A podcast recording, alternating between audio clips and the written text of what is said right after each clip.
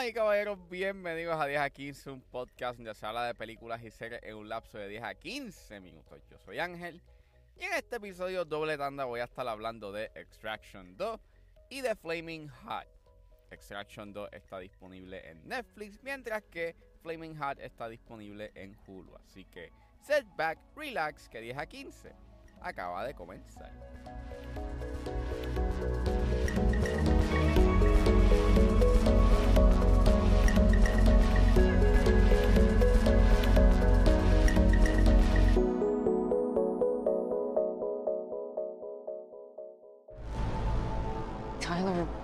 Were clinically dead nine months ago.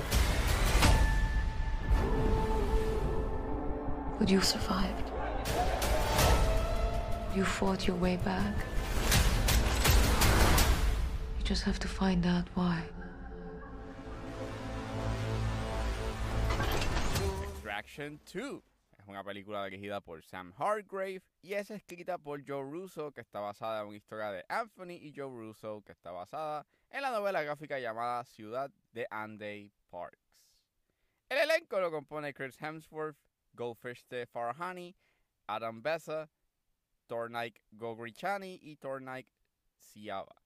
Y trata de que luego de casi perecer por sus heridas en su misión en Dhaka, Bangladesh, Tyler Rake regresa con su equipo para llevar a cabo una misión de rescate. Disclaimer, esta película tiene un alto contenido violento, hay violencia de género y hay temas de maltrato infantil, por lo cual cero discreción.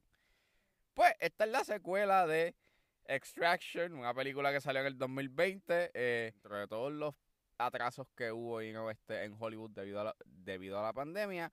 Eh, los, los, servicios de streaming estuvieron como que thriving en ese, en ese entonces porque pues la gente estaba bien desesperada buscando contenido y cosas y cosas para ver mientras este, estábamos en ese periodo de quedarnos en nuestras casas eh, y en aislamiento. Y entre esos estrenos que hubo en Netflix, Tiger King, este, El Hoyo, eh, salió algo, eh, salió Extraction, que era esta película fácilmente pudo haber estado en cines por el valor de producción que tiene la película. Pues nada, fue un palo y decidieron hacer una segunda entrega. Salió el viernes pasado, la vi y está fine. Está fine. Obviamente hay que tener en cuenta de que yo no he visto Extraction desde que salió. Pero recuerdo de que cuando yo vi Extraction a mí me gustó mucho. Estaba bien filmada sus secuencias de acción. Luego te tiran un one shot, que no es un one shot como tal, es un, es un wannabe one shot. Pero en verdad impresionaba a nivel técnico. Y pues eh, al escuchar Hugo tantas cosas de que en esta segunda entrega este, va a haber un one shot que sobrepasa eh, en todos los aspectos eh, el one shot de la primera entrega, este, pues establece unas expectativas. Tú piensas de que es una película que de por sí este, está apostando a algo más, apuesta a más. Y en parte sí, o sea, ese primer, o sea su, su highlight está en sus secuencias de acción, al igual que en su primera entrega. Eh, son unas secuencias de acción bien, bien crudas y que llegan a ser sumamente viscerales y, y, y, logran impresionar no solamente en el aspecto técnico, sino por el aspecto de la crudeza de las mismas y de la coreografía en sí. El plato principal siendo este el one shot de 21 minutos que eh, los hermanos Russo llevan hablando desde varias semanas, pues mira, sí, sí es impresionante, por lo menos es impresionante a nivel técnico porque literalmente logran intergel en edición diferentes técnicas fotográficas. O sea, filman esta secuencia de manera handheld para luego pasar a maybe steadicams o dollies y después pasan en, un momento a filmar en una snoricam que básicamente este como si la cámara estuviese pegado eh, a un actor. Y en verdad está cool, like, en verdad está bien hecho a nivel técnico y, y logra hacerla entretenida, like, es una secuencia que sí es entretenida, aunque si la comparo con, la, con, con ese one shot de la primera entrega no es tan impresionante o logra como que constantemente tratar de, de, de sobrepasar lo que hizo su antecesora, que en verdad como que llega a ser annoying porque se convierte en algo más bombástico y efectista y en verdad como que llega un punto que llega a ser bien exagerado y no resulta tan efectivo o tan espectacular como lo fue ese realismo que emanaba este eh, ese one shot de la primera entrega, que aunque sí tuvo un- unos momentos bien bunkers, por lo menos se mantenía en una estética bien realista y bien cruda. En esta como que se van bien all over the place eh, con su con la exageración que en verdad como que le pierde impacto eh, al one shot. Y claro, en este caso sí se nota más como que los cortes invisibles y aunque apre- o sea, están bien hechos, sí en parte como que le resta un poco a ese factor de que, ah, sí, esto no es un one shot, esto es un wannabe one shot, es un one shot, you con cortes invisibles. Y pues, eh, pues, es un tanto decepcionante. Y aunque si hay otras secuencias de acción que pasan en la película, no llegan a ser tan efectivas o no llegan a ser tan no llegan a ser tan impactantes como lo es su one shot. A nivel narrativo, pues en verdad no trae nada nuevo a la mesa. Esto es una narrativa que tú has visto montones de veces y el pasado que tiene Tyler Rake, en verdad, pues es tu típico pasado, digamos, este eh, trágico que tiene y un típico héroe de acción.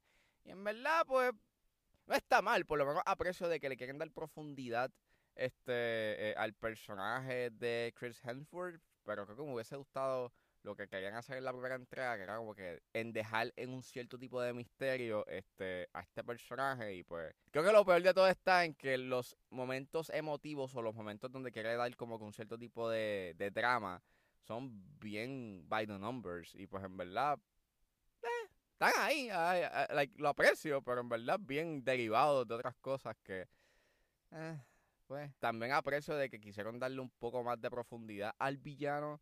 Eh, el problema está en que llega a ser bien redundante eh, esa información, you know, lo que le sucedió, you know, cuando era niño y en verdad como que me hubiese gustado un poquito de sutileza, you know, con, con esa información sobre este villano, pero pues, fuera de eso, Extraction es una película que pues hace lo mismo que hizo su primera entrega. Es una película que entretiene, tiene un buen elenco, tiene buenas secuencias de acción, están bien filmadas, están bien coreografiadas, pero el gran problema está en que su narrativa es bien sosa, es nada de original. Pero si quieres ver una película que solamente es eso, una película que te entretiene con sus pew pews, pues ya Extraction 2 logra cumplir con su objetivo.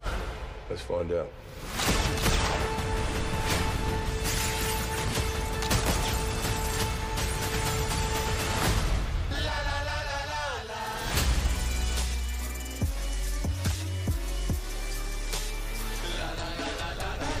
Y saliendo de Extraction 2, ahora vamos a hablar de Flaming Hot, que está disponible en Hulu. We all write our own stories. Where is Richard? I'd like to speak to him. I'm here. This time. That's me, the Mero Mero, Mr. Richard Montañez. I'm the guy who helped bring the world the most popular snack it's ever seen. Are you ready? A huevo. I've been ready. All right, all right. It was a little bit more like this. Flaming Hot es una película dirigida por Eva Longoria, es escrita por Luis Kolek y Linda Yvette Chávez, que está basado en el libro A Boy, a Burrito and a Cookie, From Janitor to Executive por Richard Montañez y en las historias de vida de Judy Montañez. El elenco lo compone Jesse García, Annie González, Dennis Haysbert, Tony Shalhoub, Emilio Rivera y Vanessa Martínez. Y trata sobre la inspiradora historia de Richard Montañez, quien, como un conserje en una fábrica de Frito-Lay, estremeció la industria de la comida, canalizando su herencia mexicana para convertir Flaming Hot Cheetos de un bocadillo a un fenómeno icónico de la cultura popular. Disclaimer, esta película tiene temas de bullying, términos derogativos hacia la comunidad latina, hay temas de alcoholismo y temas implícitos de maltrato infantil, por lo cual será discreción. Este es el debut directorial de Eva Longoria aunque ella ha dirigido episodios en, eh, en diversas series a lo largo de los años, esta es la primera vez que ella este hace un feature length film. Esta es la primera vez que ella hace una película de ficción. Y pues es el debut directorial de Eva Longoria. La historia suena bastante interesante. Nada, la vi. Y en verdad está bien buena. La pasé sumamente bien viendo Flaming Hot. Es una película que es bien energética, es bien movida. Eso gracias a la edición. En parte, eh, hay una secuencia en específico que eh, logra como que manifestar un passage of time que en verdad, like, a nivel creativo, eh, que está bien hecha a nivel creativo y, les, y le brinda un cierto tipo de dinamismo a la película. al igual que pues por las actuaciones, like, son unas actuaciones bien energéticas que están bien chéveres, creo que para mí el highlight es Jesse García, en verdad le brinda un cierto tipo de dinamismo y le brinda un aspecto ameno you know, a su personaje y logra simpatizar con él, además de que pues la película está construida bajo pues a través de voiceovers, está escucha esto estás escuchando constantemente eh, la voz de Richard este a lo largo de la película y, y de la manera en cómo él cuenta esto pues parece como si fueses un pana de él. Y en verdad pues está cool. Me encanta mucho que en algunos momentos este, durante las narraciones, pues Richard se tira este what if scenario de cómo Richard pensaba de que los ejecutivos este, eh, tenían, tenían estas respectivas conversaciones sobre lo que hizo él con Flaming Hot Cheetos. Resulta que esos, esos momentos, al igual que pues la naturaleza de la película es bastante humorística dentro de...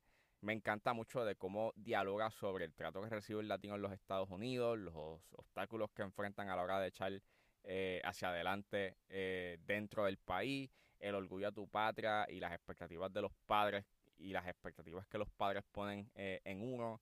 Y en verdad, like, son unos temas que los tratan y por lo menos no se quedan en una superficie, tratan de darle un cierto tipo de complejidad y profundidad a, a los mismos, que aprecio bastante. En punto llega a ser emocionalmente manipulativo, lo cual pues eso sucede este en este tipo de biopics, mayormente esa manipulación emocional está en que hay momentos en donde se dan unos cues musicales que en verdad como que son bien annoying, que no eran necesarios, creo que hay momentos donde se dan unos silencios que son mucho más efectivos que cuando te ponen la música, you know, eh, dramática, que pues, no hacía falta.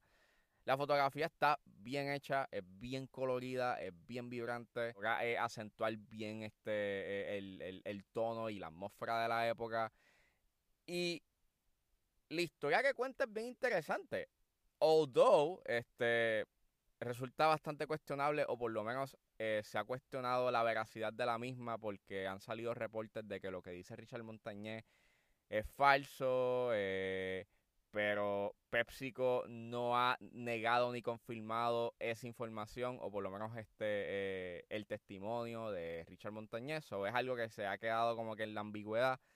Y en cierta forma, si resulta ser que no es cierto, pues sí le resta un poco a la película, pero por lo menos aprecio el hecho en que es una historia que habla sobre la lucha que tiene eh, un latino en los Estados Unidos y, de los obstáculos que se enfrenta a la hora de echar hacia adelante a su familia y, como individuo en los Estados Unidos. Y en verdad, pues, ese, esa exposición y de esa lucha está bien lograda. Y la manera en cómo está construida la película y cómo básicamente se convierte en esta carta de presentación a la personalidad que tiene Eva Longoria como directora, pues en verdad es bastante prometedor y en verdad pues pompea. Pompea para lo próximo que ella haga porque en verdad su dirección es bien, es bien, es bien cinética, es bien movida y que sea un elenco que actúa sumamente bien, pues en verdad le brinda una calidad a una película que maybe si hubiese caído en otras manos hubiese sido un típico biopic sin ningún tipo de identidad propia. Y qué bueno que por lo menos Flaming Hot, bajo la dirección de Eva Longoria, trae algo más dentro de lo que se vería en un típico biopic de superación. I got a little hood there at the end, but.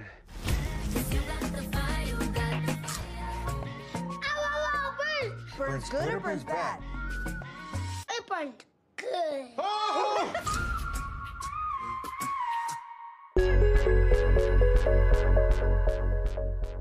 Bueno, eso fue todo en este episodio de 10 a 15. Espero que les haya gustado. Suscríbanse a mis redes sociales. Estoy en Facebook, Twitter e Instagram, Recuerden suscribirse a mi Substack. Pueden buscar en la plataforma como 10 a 15 con el Serrano o escriban www.10a15.substack.com y allí podrán leer mis reseñas escritas como también doy mi opinión con lo que está pasando en la industria del cine. Si están en la disposición de ayudar a la calidad de este podcast, pueden ayudarme mensualmente donándome a través de Anchor Support desde, 99 centavos hasta 9.99. Pero si lo que quieren hacer es una donación de una sola vez, pueden donarme a través de PayPal como Ángeles PR.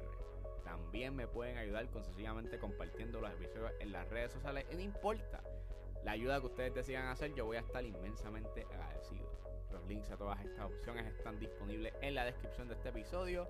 Lo pueden buscar en su proveedor de podcast favorito como 10 a 15 con Ángel Serrano. Gracias por escucharme. Recuerden suscribirse y nos vemos en la próxima.